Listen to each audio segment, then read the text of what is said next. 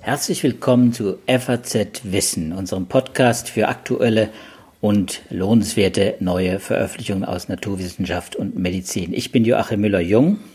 Und ich bin Sibylle Andal. Wir sind beide Wissenschaftsredakteure im Ressort Natur und Wissenschaft der FAZ. Äh, ich bin Biologe, begleite die Klimaforschung in der Medizin. Sibylle ist promovierte Astrophysikerin und Philosophin. Und äh, sie hat uns heute das Thema mitgebracht, das gestern auch in der Ministerpräsidentenrunde mit der Kanzlerin ein Thema war. Äh, für viele vielleicht überraschend, weil es eigentlich ein uralt Thema der Pandemieforschung ist und der Pandemiepolitik, nämlich die Kontaktverfolgung. Die Frage, wie geht's da weiter? Das war ein Thema. So ganz ausgegoren ist es politisch, glaube ich, noch nicht, aber, und das ist im Zusammenhang mit unserem Podcast äh, hier wichtig, ähm, es gibt, und das ist, glaube ich, auch Konsens, auch, äh, auch bei vielen, die sich nur am Rande mit der Frage beschäftigt, wie Infizierte nachverfolgt werden, äh, es ist äh, wirklich optimierungsbedürftig. Und Sibylle, du hast äh, ein Thema mitgebracht, hm, darüber hast du auch einen Artikel geschrieben, der sehr spannend zu lesen ist, äh, der auch ein bisschen überraschend ist in dem man viel lernen kann und der aus Nature Physics kommt, eine Arbeitsgruppe, eine amerikanische Arbeitsgruppe, die sich äh, überlegt hat, wie man Kontaktverfolgung mit den Gesundheitsämtern, mit Apps, äh, wie wir das jetzt äh, ja seit einem Jahr machen, wie man das äh, verbessern kann. Und äh, erklär uns mal kurz, was so das Ziel dieser App, äh, dieser, dieses Papers ist und, und was, äh, was die Ergebnisse sind. Ja, genau. Also Kontaktverfolgung ist ja tatsächlich ein spannendes Thema, weil da ja eine ziemlich große Frustration entstanden ist. Wenn wir uns erinnern, so vor knapp einem Jahr haben wir da alle unsere Hoffnungen reingesetzt, dass das ganz viel ändern könnte, wenn es endlich die Kontaktverfolgungs-App gibt, dass man dann einfach ein Werkzeug hat, die Pandemie sehr effizient zu kontrollieren und dadurch dann Freiheiten zu ermöglichen, die ohne die Kontaktverfolgung so nicht möglich wären. Hat sich in Deutschland leider nicht so richtig bewahrheitet. Ich habe ähm, jetzt nochmal nachgeguckt, wie es um die Corona-Warn-App steht, um die offizielle vom RKI entwickelte und beworbene. Und ähm, da war der Stand vom 25. Februar, dass sie 25,8 Millionen Mal runtergeladen wurde. Also vor dem Hintergrund der 83 Millionen Einwohner jetzt keine überragende Quote. Und 260.000 Infizierte haben ihr positives Testergebnis geteilt. Auch nicht besonders äh, überragend, diese Zahl. Also insofern kann man wohl sagen, diese Corona-Warn-App ähm, hat die Hoffnung nicht so richtig eingelöst. Da ist jetzt die Frage, was heißt das? Ähm, ist Kontaktverfolgung überhaupt eine Strategie, die in Deutschland nicht so richtig funktioniert? Zur Corona-Warn-App kommen ja noch auf der anderen Seite die Gesundheitsämter dazu, die vielfach äh, nicht ja, zufriedenstellend digitalisiert sind, die Kontaktverfolgung mühsam mit Zettel und Stift sozusagen unternehmen müssen. Und da ist es interessant zu sehen, dass man einfach nur durch Netzwerküberlegung, also durch Nachdenken darüber, wie Menschen miteinander in der Gesellschaft vernetzt sind, ähm, die Strategie der Kontaktverfolgung offenbar deutlich optimieren kann, selbst wenn man ähm, mit einrechnet, dass die Gesundheitsämter ja eine bestimmte Begrenzung in ihren Ressourcen haben, was die Kontaktverfolgung angeht. Und darum geht es in diesem Paper. Was kann man aus netzwerktheoretischen Überlegungen darüber lernen, wie man am schlausten vorgeht, wie man am effizientesten die Kontaktverfolgung bewerkstelligt? Ja, und Freunde, Freunde spielen dabei offenbar eine ganz große Rolle. Genau, also alles, und darüber haben wir auch schon viel gesprochen, ähm, hängt an diesen Kontakt, Kontaktnetzwerken. Wer kennt wen? Wer hat wie viele Kontakte? Und die These dieses Papers aus Nature Physics, äh, auch am 25. Februar erschienen, die ist als erstes, dass es eine grundlegende Asymmetrie gibt in Bezug auf die Frage, ob man Kontakte vorwärts oder rückwärts verfolgt. Das muss man vielleicht erklären. Ähm, das ist vielleicht vielen gar nicht so bewusst, dass es diese beiden Möglichkeiten gibt. Das RKI beschreibt sie auch beide auf ihren, äh, auf seinen ähm, Internetseiten. Die Vorwärtsermittlung ist das, woran wir meistens denken. Also ein Infizierter nennt seine Kontakte und diese Kontakte werden dann kontaktiert und isoliert, also gewarnt, dass sie sich unter Umständen angesteckt haben. Ähm, da geht es dann einfach um das Übertragungspotenzial eines bestimmten Infizierten. So, das, und das ist die Vorwärtsermittlung. Mhm, und das ist auch das, was die Gesundheitsämter heute anwenden, quasi. So gehen sie vor. Das machen sie auf jeden Fall. Das ist vor allem aber auch das, was die Corona-Warn-App macht. Also wenn jemand sein Testergebnis eingibt in diese App, dann werden die Kontakte, die der Infizierte hatte, per Warnmeldung informiert. Dann wissen sie nach wie vor nicht, wer der Infizierte war, aber sie wissen, sie hatten Kontakt zu einem Infizierten und haben insofern eine erhöhte, ein erhöhtes Infektionsrisiko. Also das ist die Vorwärtsermittlung. Und die Rückwärtsermittlung, da geht es darum, die Infektionsquelle des Infizierten zu finden. Ähm, das ist natürlich sehr viel schwieriger. Man weiß nur, dass die Infektionsquelle, also derjenige, der den Infizierten selbst angesteckt hat, dass der ja Kontakt gewesen sein muss. Aber welcher der Kontakte das war, das ist nicht so einfach zu sagen. Und ähm, wie schwierig das ist, das haben wir ja auch schon diskutiert. Das sieht man an dieser berühmten Grafik vom RKI, wo es darum geht, die Infektionskontexte zu identifizieren. Also wo haben sich die Leute angesteckt? War das in, im öffentlichen Nahverkehr? War das bei Feiern? War das am Arbeitsplatz? Das ist nur für einen ganz kleinen Teil der Fälle überhaupt bekannt und das zeigt, dass die Gesundheitsämter, Gesundheitsämter gerade mit dieser Rückwärtsermittlung ähm, meistens überfordert sind, weil das einfach sehr schwierig ist. So, und da sagen jetzt aber gerade diese Wissenschaftler in Nature Physics, dass gerade diese Rückwärtsrichtung, also die Rückwärtsermittlung, diejenige ist, die das Potenzial besitzt, die Kontaktverfolgung Verfolgung extrem effizient und erfolgreich zu machen. Mhm. Das heißt aber, wo, woran mangelt es dann, wenn wir sagen, da gibt es Schwierigkeiten bei der Rückwärtsermittlung? Was fehlt den Gesundheitsämtern? Was fehlt auch der, der Corona-App an Informationen, um diese Rückwärtsermittlung zu verbessern? Ja, das ist eine Frage, die man, glaube ich, am besten beantworten kann, wenn man erstmal ein bisschen besser versteht, warum diese Rückwärtsermittlung so erfolgreich ist. Ähm, der Grund ist, wie gesagt, ein Netzwerkgrund und ähm, das kann man, also das, das wird genannt äh, unter dem Titel das Freundschaftsparadox. Also das ist ein bekannter Netzwerkeffekt. Ähm, und das kann man vielleicht kurz so zusammenfassen, dass die Rückwärtsermittlung, also die Quellermittlung, eine recht hohe Wahrscheinlichkeit dafür hat, Superspreader und Superspreading-Events aufzudecken. Also das heißt, wenn man nach Quellen sucht, dann hat man eine sehr hohe Wahrscheinlichkeit, dass man tatsächlich auf Ausbrüche stößt. Und der Grund dafür, den kann man sich relativ leicht veranschaulichen, ist, dass ja nun gerade die Superspreading-Ereignisse diejenigen sind, die besonders viele Infektionen hervorrufen. Und insofern gibt es dann viele Infektionen, die genau auch auf diese Quelle zurückführen. Und ähm, der Titel Freundschaftsparadox, der kommt daher, weil das das gleiche Phänomen ist ähm, wie ein Phänomen, das 1991 von einem Soziologen beschrieben wurde, äh, von Scott Feld im American Journal of Sociology. Und zwar war da das Phänomen, dass ähm, man, wenn man sich anguckt, wie viele Freunde die Freunde haben, dann sind das meistens mehr, als man selber hat. Also die durchschnittliche Anzahl der Freunde, der eigenen Freunde, ist höher als die Anzahl der Freunde, die man selbst hat. Und auch das kann man sich wieder relativ leicht veranschaulichen. Also mal angenommen, jemand hat 40 Freunde, ähm, dann wird derjenige diesen 40 Freunden das Gefühl geben, dass sie wahrscheinlich vergleichsweise wenig Freunde haben. Wenn jemand nur einen Freund hat, dann wird er diesem einen Freund nur das Gefühl geben, dass er wiederum viele Freunde hat im Vergleich.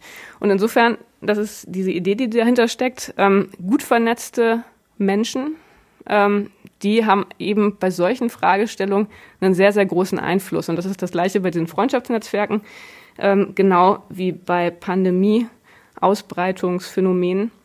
Es gibt einfach ein paar Menschen, die viele Kontakte haben, deshalb eine hohe Wahrscheinlichkeit haben, sich selber anzustecken und gleichzeitig aber auch eine hohe Wahrscheinlichkeit haben, durch diese Vernetztheit andere anzustecken. Und wenn man die findet, und das kann man besonders gut durch die Rückwärtsermittlung, dann kann man durch deren Isolation einen sehr großen Einfluss auf, die, auf den Verlauf der Pandemie nehmen. Das heißt, mit relativ wenig Aufwand ähm, relativ viel erreichen. Ah, das heißt, man konzentriert sich dann bei der Suche, bei der Rückwärtssuche äh, auf die Superspreader-Events. Man äh, guckt gar nicht so sehr, was in der Breite so passiert, wer im Einzelnen alles angesteckt werden kann, sondern man fokussiert sich wirklich auf ganz bestimmte Personen, die einen engen, einen großen äh, Kontakt, äh, äh, Kontaktkreis, Freundschaftskreis haben. Und die versucht man äh, zu erwischen, zu identifizieren und dann auch zu isolieren. Ne? Genau, also das ist das Potenzial zumindest der Methode. Natürlich spricht auch nichts dagegen, dass man einfach weiterhin alle isoliert. Aber ähm, diese Studie, die zeigt eben, dass es auch schon wirklich sehr, sehr viel bringt, wenn man sich auf diejenigen Individuen oder Ereignisse konzentriert, die zu den meisten Ansteckungen führen. Das ist natürlich ein großes Potenzial ähm, für Gesundheitsämter, die an ihre Kapazitätsgrenzen stoßen. Also wenn die es halt wirklich schaffen, einfach nur auf die entscheidenden Übertragungsorte und die besonders gut vernetzten Individuen zu gucken, dann können sie sich Arbeit sparen und trotzdem vergleichsweise sehr viel erreichen. Ja, da muss man nochmal vielleicht dran erinnern, Sibylle, was, was das heißt, Superspreader, dass, äh, dass einfach äh, die Tatsache, dass, dass 20 Prozent, 10 bis 20 Prozent der Infizierten quasi für 80 bis 90 Prozent der Ausbrüche dann verantwortlich sind. Also es ist ein relativ kleiner eingegrenzter Kreis von Personen, von Infizierten, die dann für ein großes Ausbruchgeschehen sorgen können. Und die Idee ist eben genau da zu fokussieren, da den, äh, den Blick hinzurichten auch. Genau. Und die Wissenschaftler in der Studie haben das dann auch simuliert. Also die haben sich so ein Netzwerk angeguckt. Wichtig damit dieser Effekt wirklich auftritt, ist, dass das Netzwerk heterogen ist. Also das heißt, dass es manche Individuen, manche Knotenpunkte gibt, die sehr gut vernetzt sind und andere, die sehr wenig gut vernetzt sind. Das ist ja das, was man in der Gesellschaft natürlich auch wiederfindet. Also insofern ist das relativ ähm, realistisch. Und ähm, auf so einem Netzwerk haben die dann ein epidemiologisches ähm, Modell laufen lassen. Und dann haben sie zu bestimmten Zeitpunkten mit einer gewissen Wahrscheinlichkeit Infizierte identifiziert. Also das simuliert einfach die Wahrscheinlichkeit, mit der man durch Tests irgendwelche Infizierte aufspüren kann. Diese Infizierten wurden dann isoliert im Modell. Das heißt, weitere Ansteckungen von diesen Infizierten wurden verhindert nach einer gewissen Zeit. Ähm, und dann wurde von diesen Infizierten äh, wurden Kontakte sozusagen abgefragt mit einer gewissen Wahrscheinlichkeit. Und insofern hatten sie dann die Infizierten, sie hatten die Kontaktlisten und um dann auf die Superspreader zu kommen, haben sie geguckt, welche anderen Menschen wurden mehrfach genannt. Also wer tauchte mehrfach in Kontaktlisten auf. Und das sind dann offenbar die, die eine besonders, erstens eine besonders gute Vernetzung aufweisen und zweitens offenbar schon mindestens zwei oder noch mehr Leute angesteckt haben. Insofern eine hohe Wahrscheinlichkeit haben, noch mehr anzustecken. Und wenn von diesen Individuen, die sehr häufig in den Listen aufgetaucht sind, wenn da auch nur ein kleiner, ein relativ kleiner Bruchteil isoliert wurde, dann sah man das schon sehr deutlich im Ergebnis dieser Modellstudien. Okay, das heißt nochmal jetzt übersetzt quasi in die tägliche Praxis der Gesundheitsämter und auch vielleicht im Umgang eben mit den mit der Corona-App oder auch mit den Apps, mit den Tracing-Apps, die ja jetzt im Gespräch sind, über die wir vielleicht gleich nochmal sprechen müssen. Was muss denn dann quasi äh, implementiert werden, damit dieses System auch tatsächlich auch funktionieren kann, damit die Gesundheitsämter vielleicht auf der einen Seite entlastet, aber dann auch wieder stärker fokussiert nach den Superspreadern und nach den Superspreader-Events auch suchen können. Ja, also da ist tatsächlich die Empfehlung, wirklich die Richtung zu ändern, also auf die Rückwärtsermittlung zu gucken und gezielt nach Quellen zu suchen. Das hätte auch den Vorteil, dass man diese drängenden Fragen, die wir uns ja jetzt schon seit Monaten stellen, wo sich die Leute anstecken, vielleicht ein bisschen besser äh, beantworten könnte. Und wenn man das erstmal geschafft hat, dann ist dann auch der nächste Schritt, dass man dann die Kontaktlisten dieser Quellen braucht. Also das sind sozusagen die beiden Punkte, die eine App leisten muss. Ähm, sie müssen Superspreader oder Superspreading-Ereignisse finden. Ähm, da schlagen die Wissenschaftler vor, dass man in einer Datenbank anonymisiert natürlich, das ist natürlich immer ganz wichtig, gucken kann, welche Geräte mehrfach benachrichtigt wurden. Also wer hat mehrere Kontakte, die infiziert wurden, denn wenn das der Fall ist, dann ist es relativ wahrscheinlich, dass derjenige die Quelle der Folgeinfektionen war und nicht andersrum. Also ist ja logisch, wenn jemand Kontakt mit zwei mhm. Infizierten hatten, dann ist es logischer, dass er die beiden angesteckt hat, als dass es zufällig so war, dass er zwei Infizierte getroffen hat und er sich von einem der beiden angesteckt hat. So, also insofern kann man dann schon mal die Richtung der Infektion feststellen. Und wenn man auf diese Weise, also auf die Weise der Mehrfachnennung, die Infektionsquelle identifiziert hat, dann braucht man als nächsten Schritt eine Möglichkeit, an dessen Kontakte ranzukommen. Und ähm, das kann man sowohl in Bezug auf Menschen machen, als auch in Bezug auf Ereignisse.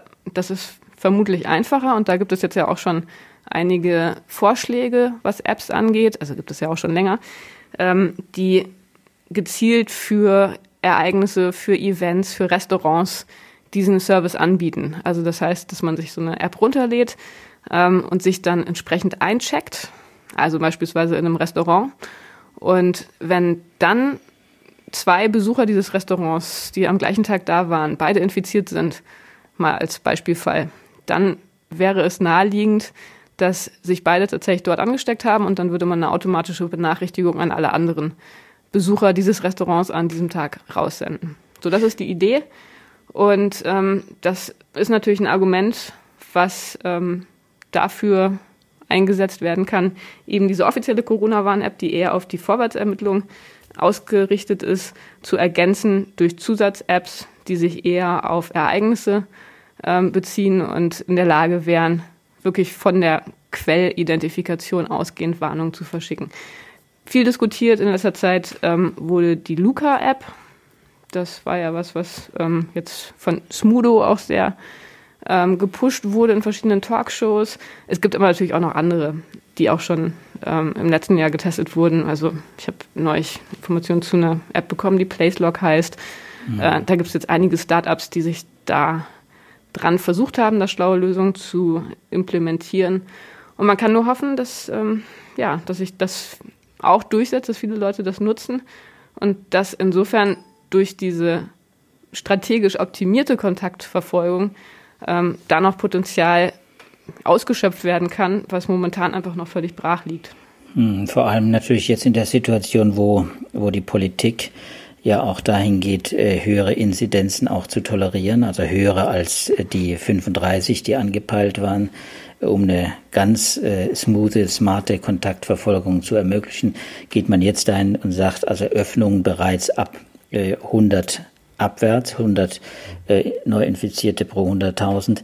Ähm, da passiert ja dann schon viel, da gibt's dann schon auch deutlich mehr Kontakte und wenn dann natürlich die Menschen und eben auch die, die den als Superspreader dann quasi äh, in Frage kommen, das kann keiner wissen, aber die dann natürlich auch am besten mit so einer so einer Tracing-App ausgerüstet werden. Jetzt will ich aber nochmal nachgucken äh, oder nachfragen, Sibylle, die du hast gesagt, die die, äh, die QR-Codes. Äh, das ist vielleicht so ein ganz sensibler Aspekt für viele äh, der Zuhörer auch nochmal. Äh, wie viel Privatheit muss man denn aufgeben, wenn man jetzt äh, quasi Kontaktlisten zur Verfügung stellt, wenn man sagt, äh, äh, man gibt in den Restaurants äh, äh dort, wo man, wo man quasi die, die, äh, seine, seine äh, Anwesenheit durch den QR-Code äh, beglaubigt. Was hinterlässt man denn da an Daten, die dann möglicherweise auch eben nicht mehr geschützt sind?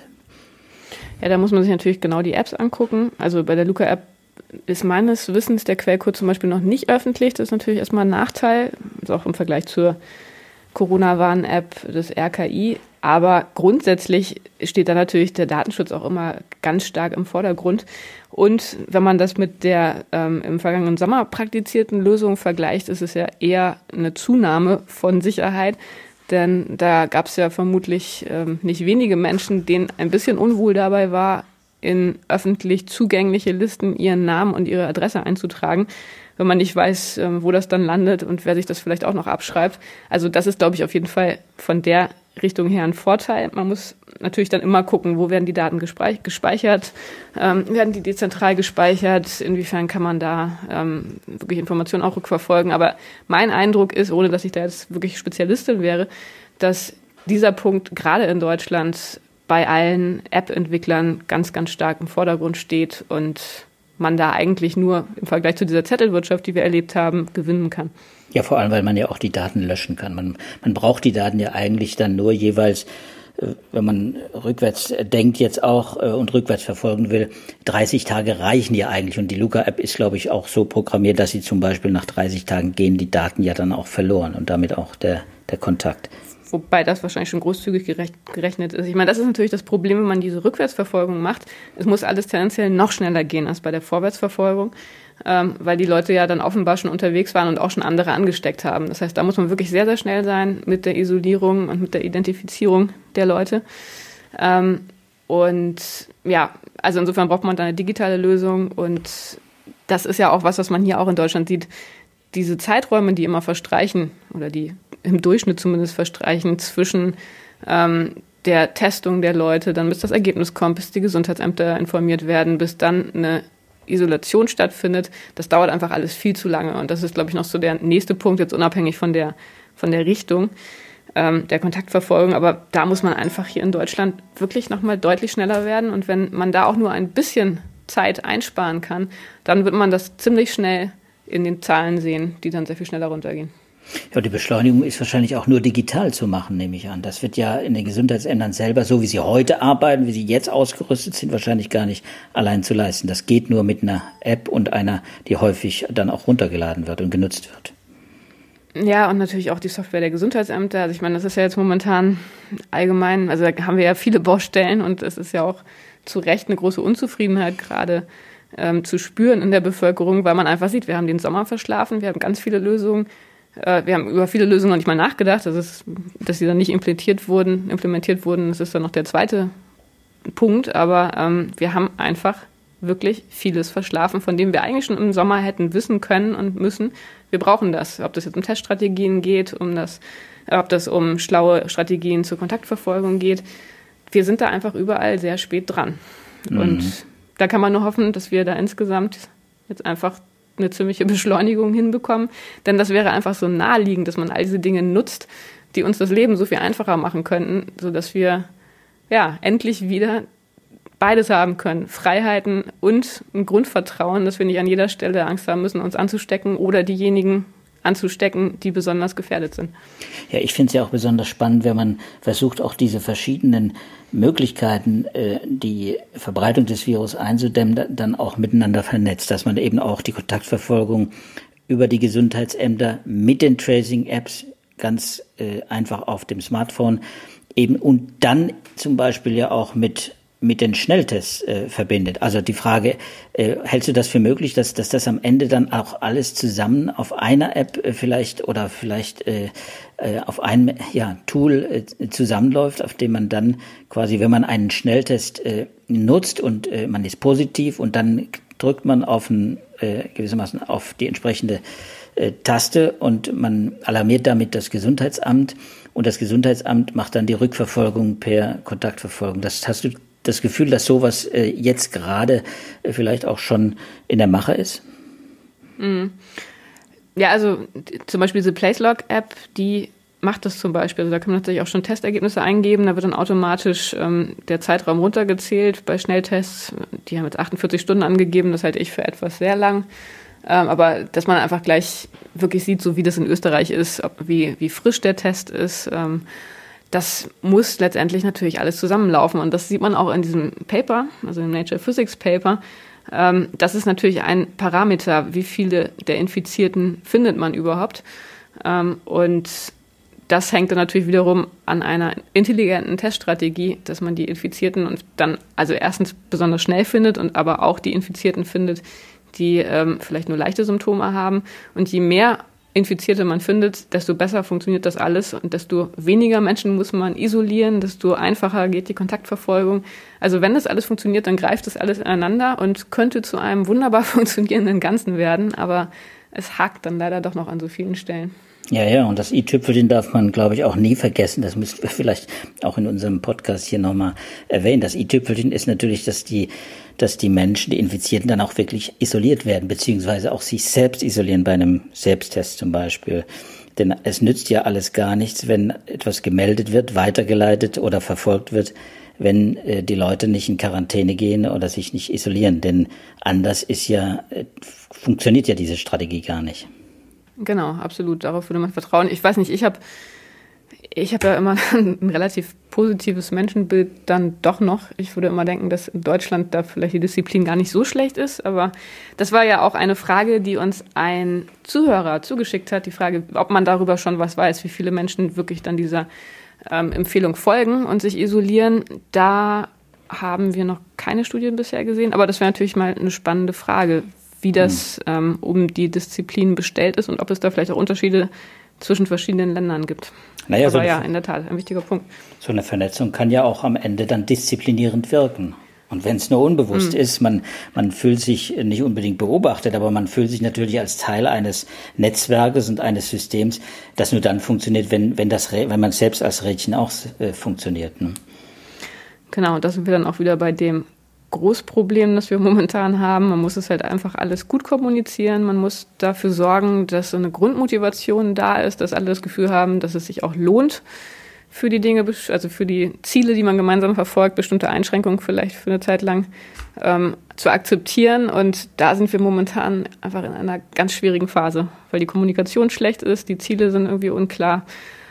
Insofern finde ich das dann schön, solche Papers zu lesen, wo man sieht, im Prinzip zumindest gibt es da viel Potenzial. Und wenn man dann doch noch, wie ich, so einen Grundoptimismus in die Menschen und in die Welt hat, kann man sich immerhin vorstellen, ähm, dass es vielleicht bald dann doch eine Möglichkeit gibt, diese Dinge zu implementieren und auf einfache Art und Weise diese Pandemie doch noch so in den Griff zu kriegen, dass wir alle wieder ein relativ normales Leben führen können.